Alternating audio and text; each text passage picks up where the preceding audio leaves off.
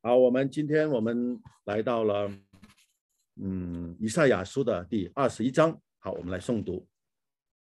论海旁旷野的末世，有仇敌从旷野、从可怕之地而来，好像南方的旋风猛然扫过，令人凄惨的异象已经漠视于我。诡诈的行诡诈，毁灭的行毁灭。以兰啊，你要上去；马代啊，你要围困。主说：“我使一切叹息止住，所以我满腰疼痛，痛苦将我抓住，好像惨难的妇人一样。我疼痛，甚至不能听；我惊惶，甚至不能看。我心慌张，惊恐威吓我。我所羡慕的黄昏。”变成我的战惊，他们摆设宴席，派人守望，又吃又喝。首领啊，你们起来，用油抹盾牌。主对我如此说：你去设立守望的，使他将所看见的诉说。他看见军队，就是骑马的一队一队的来；又看见驴队、骆驼队，就要侧耳细听。他向狮子吼说：“主啊，我白日常站在望楼上，整夜立在我守望所。看呐，有一队军兵骑着马，一队一队的来。他就说：巴比伦倾倒了，倾倒了。他将一切雕刻的神像都打碎于地。我被打的何价，我场上的鼓啊！”我从万军之耶和华以色列的神那里所听见的，都告诉你们了。论杜马的末世，有人声从希尔呼问我说：“守望的夜里如何？守望的夜里如何？”守望的说：“早晨将到，黑夜也来。你们若要问，就可以问，可以回头再来。”论阿拉伯的末世，抵旦结伴的客旅啊，你们必在阿拉伯的树林中住宿。提马地的居民拿水来送给口渴的，拿饼来迎接逃避的，因为他们逃避刀剑和出了鞘的刀，并上了弦的弓与刀兵的重灾。主对我这样说：一年之内照故宫的年数。基达的一切荣耀必归于无有，弓箭手所剩的，就是基达的勇士必然稀少。这是耶和华以色列的神说的。好，我们把时间交给王牧师。呃，弟兄姊妹平安，何等的感恩！我们今天是到了以赛亚书的第二十一章，啊，嗯，从第赛亚书的第十三章开始。我们谈到第一章到第六章，接近是一个嗯开始啊。第一章、第五章可以说是前言，第六章记载那个著名的在至高者面前。哦，我看到有的人打笑脸了，还有祝福，哈利路亚啊！我们大家可以继续，呃，我们彼此的祝福是个非常好的习惯啊。以赛亚书的第一章到第五章是一个呃开始前言。第六章呢，他是站在至高者的面前。第七章到第十二章处理亚哈斯王所面对的一个非常具体的挑战，就是北边的两个国亚兰以及啊北国以色列对他的威胁。从第十三章开始，啊这个呃威胁已经去除掉，他面对的是更大的啊一个国际的形势，啊面对的是亚述帝国的啊对于。啊，这个王呢，也从亚哈斯啊，逐步的变成了西西家，啊，在第十三章一开始的时候就谈论到了巴比伦，啊，然后呢，我们中间看到了对一系列的啊，比如说菲利士啊、以东啊、摩亚呀，他有一些啊审判和警告，然后又对啊，这是从以色列的近邻开始说这些国家你都不可以依靠，然后呃，作者啊以赛亚把这个视线拿到了以色列的。也是最传统上对他们影响最大的就是埃及，啊，所以我们花了好几天的时间在埃及的身上在讨论埃及的这个虚空，埃及的这个不可依靠。但从今天开始，我们要二十一章，啊，实际上这会是开始也是最后一次，啊，以赛亚会谈到巴比伦，然后你再次看到巴比伦，你要等到第三十九章，然后再往后啊，那谈到虚空的偶像。所以第二十一章和二十二章实际上是整合在一起，他谈论到以赛亚开始在谈论到巴比伦。我们前面是向以色列的这个西南方啊，对，西南方就是埃及那个角落去寻找帮助，因为它的危险来自于正北方啊，来自于亚述帝国，或者说稍微有点东北啊，亚述在它的东北啊，尼尼微在它的东北部。但基本上，因为军队都必须要从大马士革下来，所以实际上是从它的正北方所下来的军队，啊，所以他向西南方寻求。那么现在呢，以赛亚说，那你们要向东南方寻求，要去看啊，东南方有什么样的帮助。那么当然就是现在，事实上正在西西家的年代啊，呃，这个呃亚述王和当时的巴比伦的城邦的这个王啊。啊，争斗的啊，这么一个段，那么他们想从巴比伦这个城市里面寻求特殊的帮助。今天的经文啊，说是起来有点困难，为什么有点困难呢？主要是由于啊，我们分不太清楚什么时候这些经文是在谈论犹大和以色列，什么时候他在谈论巴比伦。我们同时也分不太清楚，这里面有两起历史事件，跟这个这里描述的经文非常相关。一个就是与我们之前所说的年代，大概在公元前七百一十一年、七百一十二年、七百一十三年，大概这是年间非常的相关。也就是说，实际上在这个期间，巴比伦也发生了叛乱，因此，呃，萨贡二世在公元前。七百一十年攻陷了巴比伦之后，他的嗯继任者在公元前七百零二年、六百八十九年又再次啊，六百八十九年的是把巴比伦城真的是摧毁了，呃，所以这是巴比伦的一次毁灭。但是还有呃一次呃更像的是，或者说非常连接的是公元前五百三十九年，也就是说波斯马代的联军攻入巴比伦城。我们太分不清楚这个到底是哪一个是哪一个。那么要想理解这个呢，我先给大家看一张图，呃，然后我们理解我们今天的这个。你们可以看到这张图吗？看到，呃，尹长老可以看到吗？给我打个手势啊。OK，看到了啊。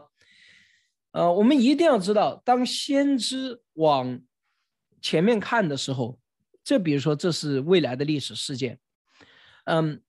你在往前看的时候，实际上你发现他们两个人好像隔得怎么样，非常近，对吧？而且重叠在一起。但是你从侧面来看的时候，你发现这两个之间有怎么样，非常大的什么时间的距离。所以这是我们在讲解释解读先知文学时候一个非常重要的。先知在看未来的时候，很多时候神让他看到的东西，他并不是能够非常清楚的把它。啊，说这是什么年代？这是什么年代？为什么会出现我刚才所说的这个重叠性？有一些人解释读有可能的，因为所有的这些圣经，它是经过后来的编辑完成的。那么有可能在后面编辑的时候，他把一些很明显、很早期的内容和后期的内容，由于它有高度的相似性，它重叠编辑在一起。但是另外一个，如果你啊相信预言的可能性，那么这里。更有可能的一个，是他从现在他的位置去看，看到未来的时候，看到这些内测的和交错。那么，当这个以赛亚看到这些预言的时候，实际上是对我们的呃先知产生了一个极大的痛苦。这也是我们今天要分享的具体的内容。好，我们一起来看这段经文，很简单啊，分段，它就是三个论：论海旁旷野，论杜马，还论亚拉伯。啊，所以我们就是这三段来看。第一节论海旁旷野的末世。这个海旁旷野本身就是一个很奇怪的名字。什么叫海旁旷野？我们一定要知道，那个时候说的海呀，啊，就很多时候是的大江和大河。请问大家，大江大河的旁边应当是什么？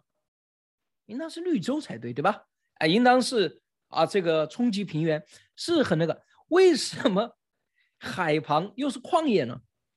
啊，我们有两个解释，啊最有可能的，这个就是真的是，你你不看考古学的话，就真的是想破脑袋也想不明白。嗯，因为当时的巴比伦王，你现在呢去查巴比伦的编年史，你查到这一年在公元前七百一十年左右，巴比伦的王是谁呢？你会看到的是萨贡二世，也就是亚述的王。也就是说，名义上只要是亚述的王，他都是巴比伦的王，在这个时期，因为他还是新亚述帝国。但是事实上，巴比伦的城邦这个时候有他自己的王，他只是臣服在亚述了，他像他一个附庸国。因为巴比伦呢太有名了，在那个时代就是没有人，就是可以，所以亚述的王他要加冕成为王，他要从尼尼微或者是要从这个呃加基米斯这些重要的城邦里面，他要跑到什么？他要到巴比伦，他要在巴比伦这个城市里面被加冕成为王，大家明白？就好像我们中国的皇帝去泰山去封禅一样的，你知道吗？你在你在其他地方这个不正宗，你必须要跑到那边去。所以他们在巴比伦加冕，但是事实上巴比伦当时有一个他自己的王，这个王叫什么呢？叫 Merodach Baladan。Merodach Baladan。Merodach Baladan 这个名字翻译出来，它就是两个词，一个海，一个旷野。这个加在一起，所以这个论海旁旷野呢，很有可能就是指的这个王。但是这个名字不仅仅是他的名字的字义的意思。我们往下看，我们会发现，海在那个时候啊，我们现在说的不是那个大海里面的深水啊，就是说那个河水啊，尼罗河。大家记得昨天啊，而且那个以赛亚书很喜欢用河水做比喻，大家记得吗？希罗亚缓流的水。啊，亚述的奔腾的洪水，然后尼罗河的河水，对吧？因为水在那个时候是一个非常重要的一个资源，水当然可以是一个毁灭性的，但海常常带来的是一种什么盼望、希望、生命。但是旷野给人的感受是什么呢？接下来说，有仇敌从旷野、从可怕之地而来，好像南方的旋风猛然扫过。什么是南方的旋风？以色列的南方是什么地方？沙漠对吧？沙漠里面吹来的风什么风啊？啊，干枯的风对吧？这个一吹过了以后没有水分，这个整个植物都荒灭。所以以色列的东风和南风都是不好的风。我们中国人这个借东风啊，我们的东风是什么？海面 吹过来的风，我们很舒服。但他们的东风是什么？旷野、阿拉伯沙漠里面所吹来的风。所以他们的东风和南风在以色列都是不好的风，因为这个风一来呀。植物就全部都枯萎了，所以有仇敌从旷野、从可怕之地，好像南方的旋风猛然扫过。这里南方的旋风很明显不可能指的是亚述帝国的攻击，为什么？因为亚述帝国在北方，它在以色列的北方，它也在巴比伦的北方，所以这个南方的旋风不可能描述的是亚述帝国或者对巴勒斯坦地区的攻击，也不可能描述的是对呃这个巴比伦的攻击，因为它都在北方，所以。这就是为什么学者认为，这个时候他谈论的不是巴比伦，虽然他是在讲论海旁旷野的末世，但是这个时候他谈论的不是巴比伦的命运，而是谁的命运？而是巴比伦对犹大的。所以这个时候谈论的是犹大人，你们渴望从这个东南部，对吧？你们之前是想从西南部，从埃及帝国寻求帮助，你们。只不过是虚空，但是你们当你们向东南部寻求帮助的时候，当你们向这个巴比伦寻求帮助的什么？你以为你得到的是海，得到的是水，结果得到的是什么？旷野的飓风。我说清楚吗？觉得听清楚的人打一下一。抱歉，早上大家一清晨起来就 觉得没听清楚，打一下二。我我感受一下啊。我说清楚吗？就是这个是有点复杂哈，就是转到这里来，OK。正因为他哦，我看大部分都明，那看来我讲的还是比较清楚。那么正因为是这个原因，所以你可以理解第二句，令人凄惨的意象已漠视于我。这个令人凄惨的意象说的是谁呢？其实不是指的巴比伦，当然你后面读也有关于巴比伦的，但是实际上是。巴比伦将给犹大带来的巨大的毁灭，巨大的毁灭，诡诈的行诡诈，毁灭的行毁灭，是什么意思？等你们读到第三十九章的时候，你们会读到西西家王把他府库中的一切的宝物怎么样，都给了巴比伦的使者看，对吧？巴比伦的使者回去了以后，心里面想的是什么？有一天我一定要把这里面的宝库变成我们自己的宝库，对吧？他们以为自己是结的联盟，但是结交的是一个什么诡诈的一个啊对象，他从来都没有以诚心来对待犹大，并且怎么样毁灭的？他们怎么样夺取这一切呢？很简单，简单粗暴，就是会来抢夺。所以第二节、还有第三节、第四节、还有第十节经文。这里描述的是什么呢？其实，先知以赛亚因为看到了未来所发生的意象的那种痛苦，那种痛苦，令人凄惨的意象已经漠视给我。什么是令人凄惨的意象？就是这个诡诈的将行诡诈，毁灭的将行毁灭。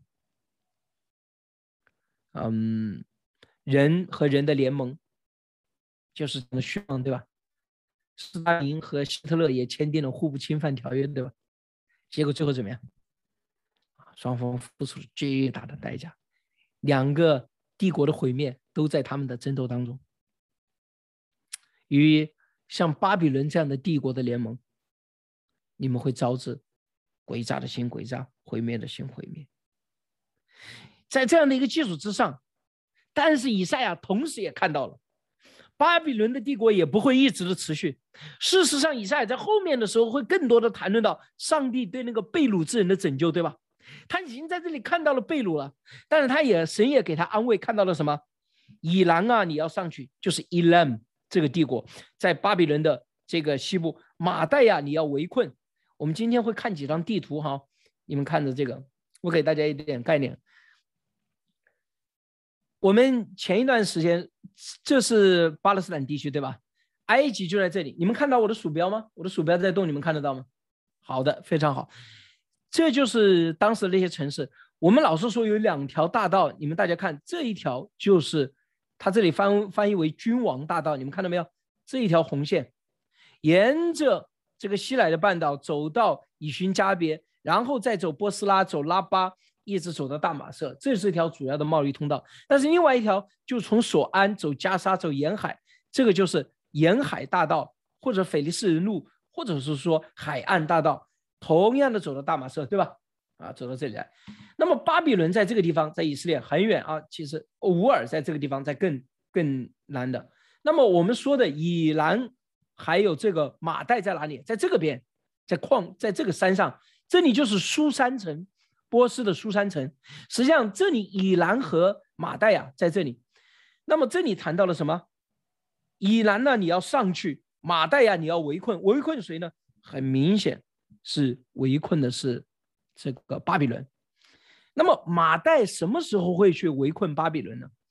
马代还有以南世世代代，因为他们住在山区，比较贫穷，他们军队非常强大，但是他们物质他们的。文化实际上都是比较低的，所以他们一直非常仰慕，他们以能和巴比伦结盟作为他的联盟，所以数千年以来，以南、马代呀都是巴比伦的盟友，直到公元前五百三十九年，当大流士统一了波斯和马代了以后，就是几千年的盟友反目成仇，波斯和马代的盟军攻入了这个巴比伦城。所以这里谈论的非常显然的是指的公元前五百三十九年的那一次对巴比伦的摧毁。以南，那你要上去，马大爷你要围困。主说啊，我使一切叹息止住，什么意思？我使你们当中一切所受到的捆绑怎么样，都会窒息。但这个叹息，我们要到三十九章以后，也就是金木的时候，会跟大家来分享。但是虽然。以赛亚看到那个拯救，第三节到第四节，我们大家一起来读一下，你们感受一下以赛亚所感受的。所以我满腰疼痛。什么叫满腰疼痛？以，我们这里有得过结石吗？谁有得过结石？肾结石那种？哦，就是那种，呃，痛苦的级别到了九级十级的这种，满腰疼痛，痛苦向我抓住，好像惨难的妇人一样。如同肾结石，如同什么生产的妇人，都是人类痛苦的什么？快到了最顶峰，我疼痛甚至不能听，我惊惶甚至不能看，什么意思？先知说，我都不能听，不能听什么？不能看什么？不是说现在的事情，而是什么？上帝让他看到的未来必要成就的事情。我心慌张，惊恐威吓我，我所羡慕的黄昏变为我的战境。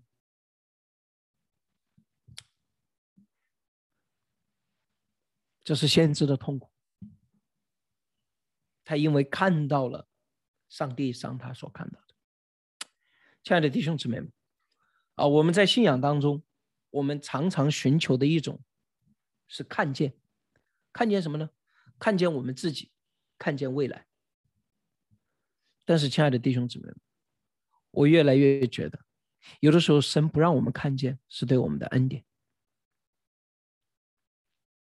一天的难处一天当就是，这是一个黑暗堕落的世界，未来还会有很多黑暗堕落的事情要发生，诡诈的会行诡诈，毁灭的会行毁灭，这些都是不可避免的事情。有的时候神让我们看见的太多，会有两个结果：第一个，因为你承受不了这些，你自己。编造谎言欺骗自己，否定这些。第二个，你真实的面对这一切，但是又太过沉重。其实只有一个站在极其深厚的上帝的恩典的基础之上的人，才能够平静的、安稳的面对这一切。即使面对以赛亚，即使像先知以赛亚这样的人，在面对这一切的时候，仍然非常痛苦。我们不说先知的预言这么。深奥的事情，或者是这么奥秘的事情，对于未来，我仅仅说一点。我有一个经验，我不知道大家能不能同意。当我成为了一个基督徒以后，神是逐步的让我看到我里面的黑暗和骄傲。神并不是一次就让我看清楚我里面到底有多么那种扭曲、黑暗和骄傲。神是逐步、逐步的，好像打开的。我觉得这是神的恩典，为什么呢？因为神如果在我信主的第一天就让我看到，我后面一年以后，或甚至十年以后能够看到的，我觉得我那一天肯定要发疯了。原来我是这样的，有谁有过跟有谁有跟我有同感吗？有谁有同感的可以啊？我觉得神是给我逐步的恩典，让我。承受的恩典越多，但是承受的恩典越多了以后，神又慢慢的再放一点出来，再放一点出来，让我看到，哦，原来我是这样的骄傲，哦，原来我说这句话对别人没有任何帮助，就是为了表现自己，哦，原来我这么做了以后还有自己的小心思，还有诡诈。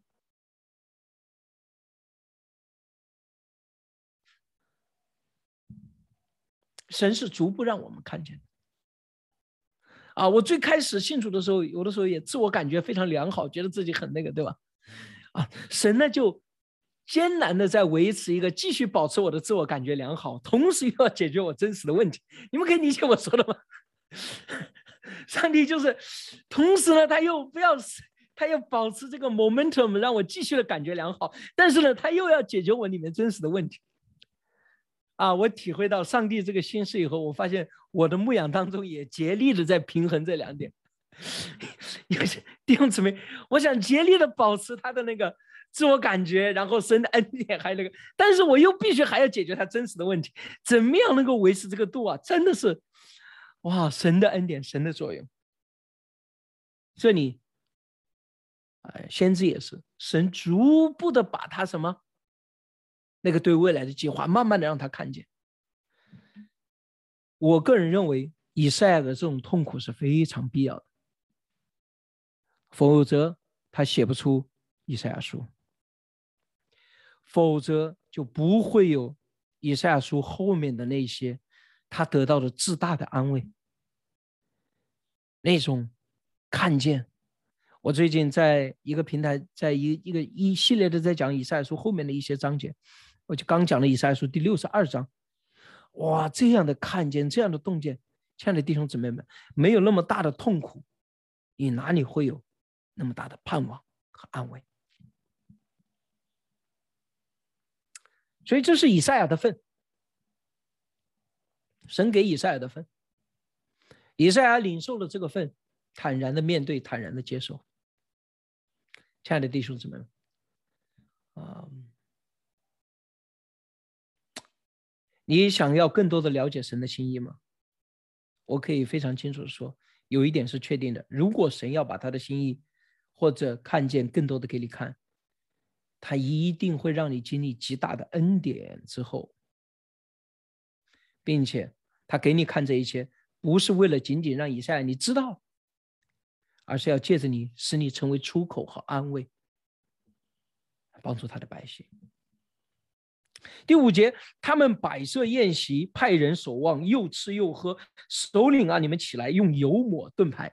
这是一个非常荒诞的情景，就是一一边上，他们面对着极大的危险，他们还在什么荒淫饮宴啊，就是在那里呃放纵自己啊，吃吃喝喝玩儿，对吧？但另外一方面怎么样？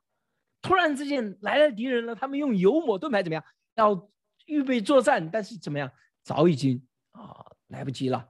所以这里描述的这个是像极了《但以理书》第五章里面博沙沙王最后的荒宴，对吧？啊，这也非常有可能，因为这里谈到了马代对他们的围困。第六节，主对我如此说：“你去设立守望的，将他所看到的怎么样？”一队一队的带来，然后军马一队，然后第九节、第六节到第九节，他们就说巴比伦倾倒了，倾倒了，他一切雕刻的神像都打碎于地。所有的第六节到第九节都描述的是巴比伦最后的日子，巴比伦也会被倾倒。你们现在和他结盟怎么样？巴比伦会倾倒，但是巴比伦会倾倒了以后，那个时候会侧重的倾倒，但是在他彻底的在公元前五百三十九年被倾倒之前怎么样？我被打的何家，我场上的鼓啊！我从万军之耶和华以色列的神那里所听见的，都告诉你们了。这个说话的对象，这就不再是巴比伦了，这又回到了谁呢？我回到了犹大。我告诉你们了，也是以赛亚说的这话，不可能是对巴比伦人说的。什么叫做被打的何家，场上的鼓？你们见过那个过去啊？呃那个那个农农场上那个有个那个石窟窿，中间有个洞，然后那个牛就是把那个棍子插里面，然后就拉着它走，对吧？就用那个石滚怎么样？我们叫石滚，就压在那个穗子，把它都压碎了以后，然后再扬扬场这样把米呃谷和什么啊这个这个分开，对吧？大家都知道这个过程。以赛亚说的意思是，整个以色列会被巴比伦如此的碾压碾碎。但是有一天怎么样？巴比伦也会被审判。啊，现在你们去求他，就好像求南方的旋风一样，他会给你带来的是毁灭。但是有一天他也会被审判，融合在一起。嗯，第十一节到第十二节，这后面的就更加简单了。我们很快的过一下。杜马的末世，杜马还有基达还有提马在哪里呢？我给大家看一下地图。你们一看地图就明白了，这一张地图顶得上我说二十句。杜马在哪里？你们看到没有？在这个地方，在那个最最下面啊，看到没有？这里啊，它在什么？亚拉伯沙漠里面。提马在哪里？提马在这里。然后还有个底蛋，对吧？你们听到？底蛋在第十三节有个底蛋，对吧？底蛋在提马的再下面，这里地图上显示不了，在还在下面。所有的这些这一块地区，杜马、提马还有底带也好，这叫什么？这就叫基达。基达的帐篷为什么是帐篷？因为这些都是荒漠中的沙漠中的绿洲。为什么会提到这些城市呢？因为很简单，因为整个北方都是亚述帝国所控制的，所以。巴比伦的使者要想来到什么，跟这些巴勒斯坦地区的人要结盟的话，他不可能从北部走，因为很容易被抓住，所以他们都从什么南部走，从杜马和提马这些地方本来就偏，那么那么强大的亚述帝国，他没有心思去为了这两个小国家或者是小的部落去花什么心思，但是怎么样，对巴比伦来说，这是至关重要的外交的路线。所以，论杜马的末世，有人从希尔问我说：“守夜守望的呀，夜里如何？守望的夜里如何？就是夜还有多久呢？夜还有多久呢？什么意思啊？守夜的盼望什么？守夜的盼望天亮，对吧？那么这里什么是夜？什么是天亮呢？夜就是指的这个亚述帝国的压迫还有多久？实际上他是问的一个意思啊，你这还有多久了？还有多久了？很有意思。守望的说什么？早晨将到，黑夜也来。你们大家，你们觉得你们听明白他在说什么的？我解释到现在，可以打一下一。什么意思？叫做早晨将到，黑夜也来。哎，你觉得自己明白的是打下一，觉得还不太明白的打下二，我看看有多少人。哦，不少人那个明白了。啊，大家很厉害啊。他的意思是说，是的，是的，早晨会到，亚述会被那个，但是马上怎么样？黑夜也来，早晨以后又有一个更大的黑夜，什么？啊，说的是巴比伦，不是黎明前的黑暗，是到了黎明马上又有黑暗。所以怎么样？守夜的告诉你，就这个守望者怎么样？你们以为从巴比伦这里会得到拯救，怎么样？马上又会有一个什么更大的黑夜？嗯，你们若要问，就可以问，可以回头再来。就是说，你们现在问呢，你们可以问黑夜到底有多长，但是你还会回头再来问同样一个问题：那个黑夜到底有多长？实际上，对这些问题，以赛亚是有回答的。嗯，在什么时候呢？四十章以后。以赛亚告诉他们真正的那个盼望，啊，那里面会有很多关于光明与黑暗、水和水的比喻，都与这些相关。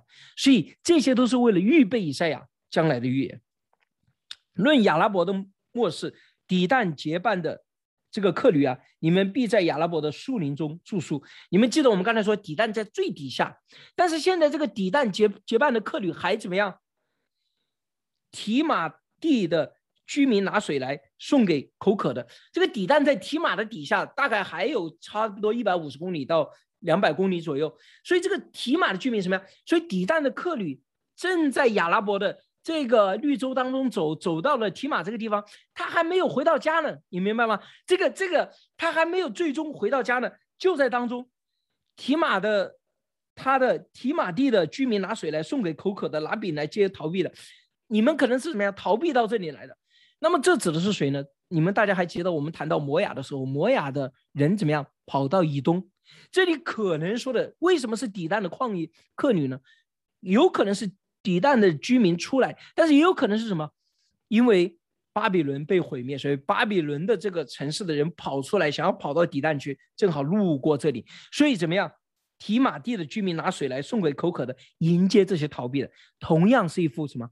逃难的景象，因为他们躲避刀剑和出了鞘的刀，并上了弦的弓与刀兵的重灾。这里谈到了刀，也特别谈到了弓，因为我们已经说了，亚述帝国一个最著名的兵器实际上是弓箭，啊，他的弓箭兵非常的厉害啊，他的呃，特别在马车上的啊这样的军团非常的，所以弓和刀是他的危险。但是第十六节、第十七节主对我们这样说：一年之内照。故宫的连数击打，也就是整个这个沙漠地区里面的这些绿洲、这些客旅，一切的荣耀被归为无有。弓箭手所余剩的，就是击打人的勇士必然稀少，因为这是耶和华以色列使的神所说的。你们想要跑到底旦吗？想要跑到提马，从提马跑到底旦，从那里寻找安慰吗？上帝说很清楚，你们这最后的绿洲怎么样，也会变为荒芜。所有的这一切，再一次的是，上帝清楚的借着以赛亚来描述，他们向东南寻求巴比伦帮助的本身的这种虚妄，因为巴比伦也会被毁灭。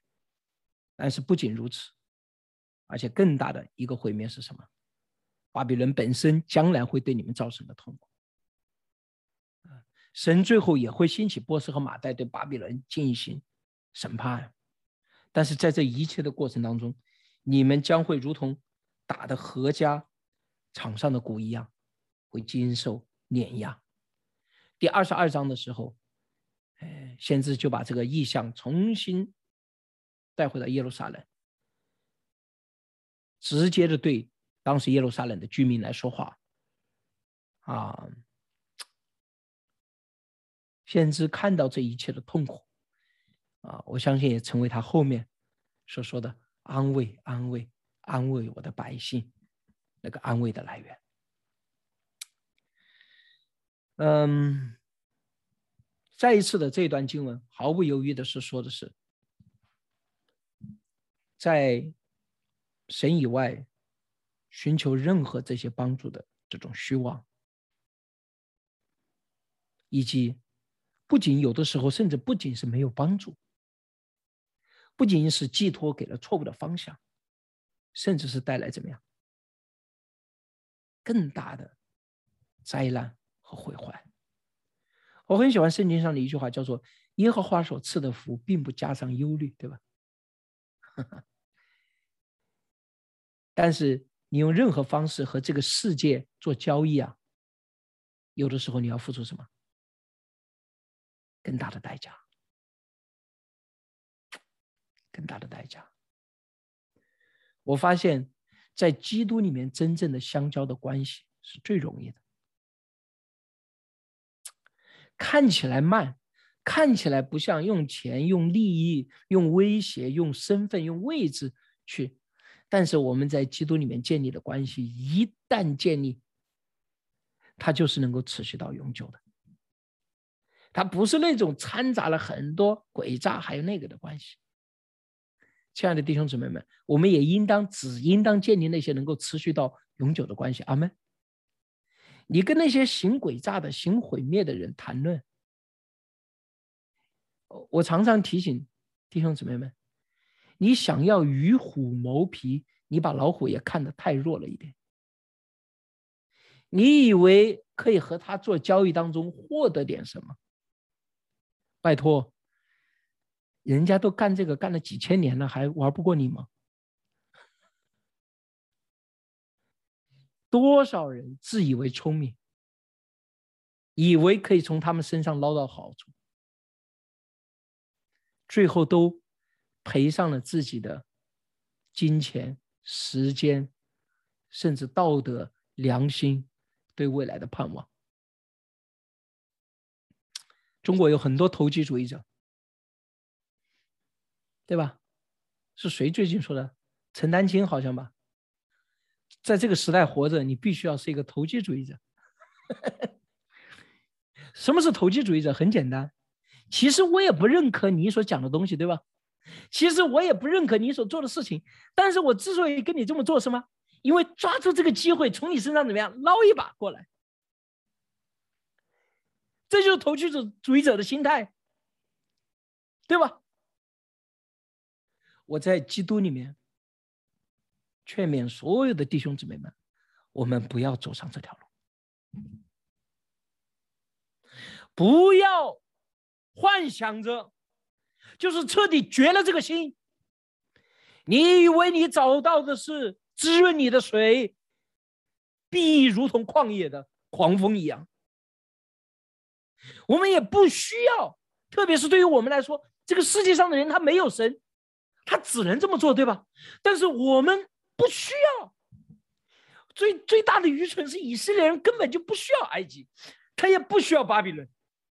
有一天，埃及也好，巴比伦也好，亚述也好，都要来西安山，来寻求以色列的帮助，要认识这位真正的神。我们这些已经认识了上帝的人，在回到那个境况当中寻求他们的帮助，就如同。我们的主所打的那个特别恶心的比喻，什么？吐出来的东西又回去再吃。我们不需要阿门。我们所需用的一切，耶和华已经可以给我们帮助。啊，我们不需要。嗯，我今天还想，本来想谈论一个非常重要的问题，关于偶像的问题。偶像的虚空，因为最近我看了几本书，特别是一个爱丁堡神学大学毕业的一个潘如达博士谈论的东西。呃，我们还是说一下吧，我大概用五分钟啊，我觉得这一点非常的重要啊，这一点可能到了后期啊，就是因为这个巴比伦这里就结束了，然后就到第三十九章了，我估计没机会说了，所以 我呃，我我我我得抓紧机会啊，大家忍耐我一下，这个跟今天的稍微有一点点那个。呃，距离有点远，但是我认为是非常非常重要，也跟我们中国的现状有非常大的关系。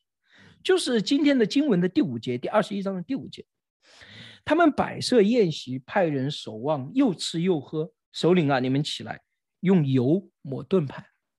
这里我们看到了一个非常荒诞的场景，对吧？一方面，巴比伦作为一个帝国，我们要努力，我们要奋斗，我们要那个，他们非常大的怎么样啊？去征服，对吧？用尽一切的手段。但是另外一方面，你会发现他又在智慧墙角，他在那里什么吃吃喝喝，吃喝放纵，对吧？所以一方面你看到这个世界上的人常常有这种，一方面他们有一些非常大的什么理想，有一些看见，有一些未来，但是另外一方面他又无法克制他的本性当中的一种放纵。为什么是这样？这种矛盾是从哪里来？一方面谈着最高尚的、最大的那些理想，另外一方面又做着什么最龌龊、最鄙夷、最小的事情。所以，他可能真的是在一方面在做一些哇对着大家都有利的事情，但另外一方面又暗度陈仓，把自己的欲望、自己的私欲、自己的位置、自己的财富怎么样放在这个里面？大家明白我所说的这种没有信仰的人的一种矛盾。为什么会是这样？当然，我们可以说，这人本来有神的形象，但是他有堕落，这是哈利路亚，阿门。我认为这是原因之一。但是我今天，啊，我最近这几天在思考，特别是在思思考，嗯，儒家还有特别是佛教的一些更深的理论的时候，我突然看到了一点：我们中国传统的儒释道也好，就是儒家、道家。还有佛家也好，他们所追寻的都不是一个人格化的终极的上帝。儒家寻求的是所谓的天道，它是一个法则，一个法则。嗯，佛家寻求的是依法不依人，他们也是佛法。按照小乘的教导，佛已经去到另外地方，留下来就是佛法，你跟着他去开悟就好了。大乘的净土中，你念佛也好，你或者禅宗你顿悟也好，都是明白佛法。那么密宗呢？密宗是实际上是你跟某一个神、千万神佛的之一的合一，其实也是佛法，都是依法不依人。道呢，那更是天道了啊！这个道可道非常道，你要明白这个道。还有我们现在流行的什么什么主义，马克思主义也好，社会主义理想也好，它也是一个什么人类发展的规律。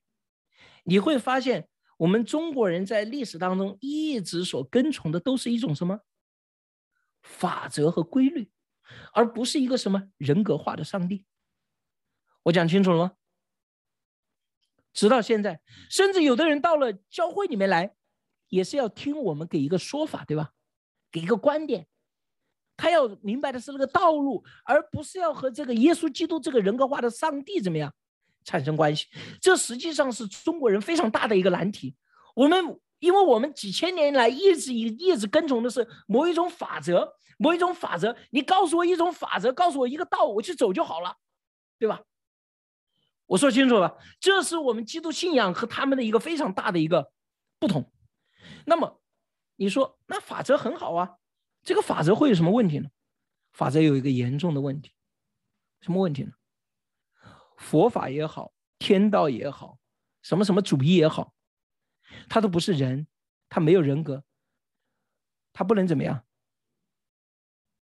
不能为自己说话。所以什么？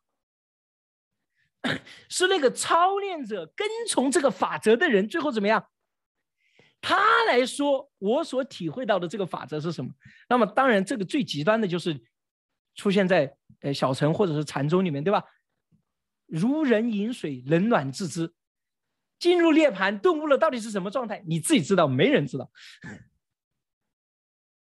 所以，因为这个法则不能替自己说话，所以我们这些跟从法则的人怎么样？实际上是这些跟从法则的人在说这个法则到底是什么。这个法则从来不能够为自己来辩护。那么你说，OK，在这样的法则面前，人人都平等吗？当然不可能。在这个法则当中，不可能人人都平等。所以，不管是什么也好，儒释道也好，还有今天的什么主义也好，都是他们的领袖。他们中间最有权威的人怎么样？事实上，变成了决定今天这个法则到底是什么？什么是这个法则的本身？所以实际上是他们的领袖强奸了他们的这个法则或者天道本身，是他们代替他们在说话。我绕了这么大一圈，到底想说什么？那么既然是他们的领袖，他们的权威人士代表他们在说话。那么，谁来克制他们的领袖、他们的权威的人士里面人性的堕落呢？答案是没有。一旦你走到那个位置，在你走到这个位置之前，这个法则对你是强烈的捆绑；但是，一旦你走到那个位置以后，You are everything。你想怎么干就怎么干，你想怎么说就怎么说。没有人能够克制，因此，对于任何一个法则空虚的崇拜，都无法克制和面对人性的堕落和黑暗。我我不知道我讲清楚没有？我觉得这点非常重要。我想明白了以后，我真的觉得哈利路亚，唯有耶稣基督，唯有永生的神，这个在。我们和这个神的关系的建立是拯救唯一的途径。只有当我们和这个人格化的上帝不再是我，而且是他在跟我对话，而且是什么？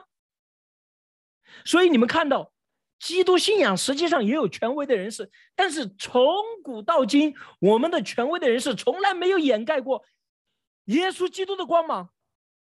耶和华的荣耀，因为他的圣灵一直在引导我们，所以能够把我们当中最厉害的人怎么样，也是伏在他的权柄之下，也没有能够颠覆这个教会。教会两千年以来一直，我们有过有权有势的人，有过大有恩赐的人，有过所谓的什么带有智慧的人，但是所有的人，我们都是面对这位人格化的上帝，也是更是耶稣基督面前的他的仆人。因此，我们能够走在正确的方向上，不会偏离，不会被任何一个即使再杰出的领袖对我们造成那种不可逆转的毁灭性的影响。为什么他们到那个时候还又吃又喝，又又会想抹盾牌？因为当他们站在他们那个位置上的时候，事实上这就是拜偶像的人拜得越高，实际上他越放纵。相反，那些拜得越低的人，在底下的人。他被压制，他的德行还有那个，实际上更加的稳固，因为他没有获得那个权利，他的那人性里面的黑暗没有被放纵出来。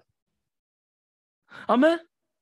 我觉得我越看到这个的时候，我越觉得，真的是唯有耶稣基督的名，唯有当我们与我们中国人要走进这个信仰当中，不仅仅是我们要明白这条道，这条生命的道。而我们更是要与耶稣基督直接的面对这位我们的主，我们与他有生命的连接，这将会带来我们生命真正的反转。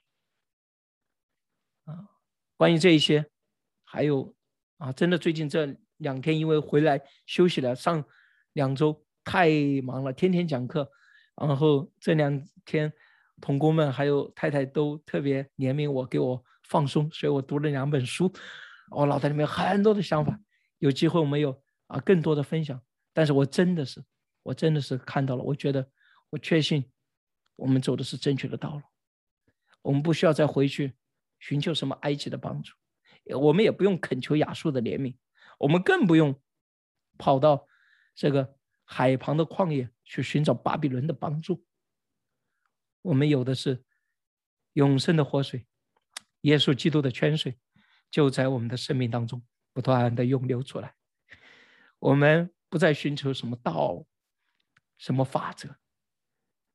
顺便说一下，你寻求法则的人，往往是利用法则达到自己的目的。而不是真正的去跟从这个我们的主给我们指出来的生命的方向。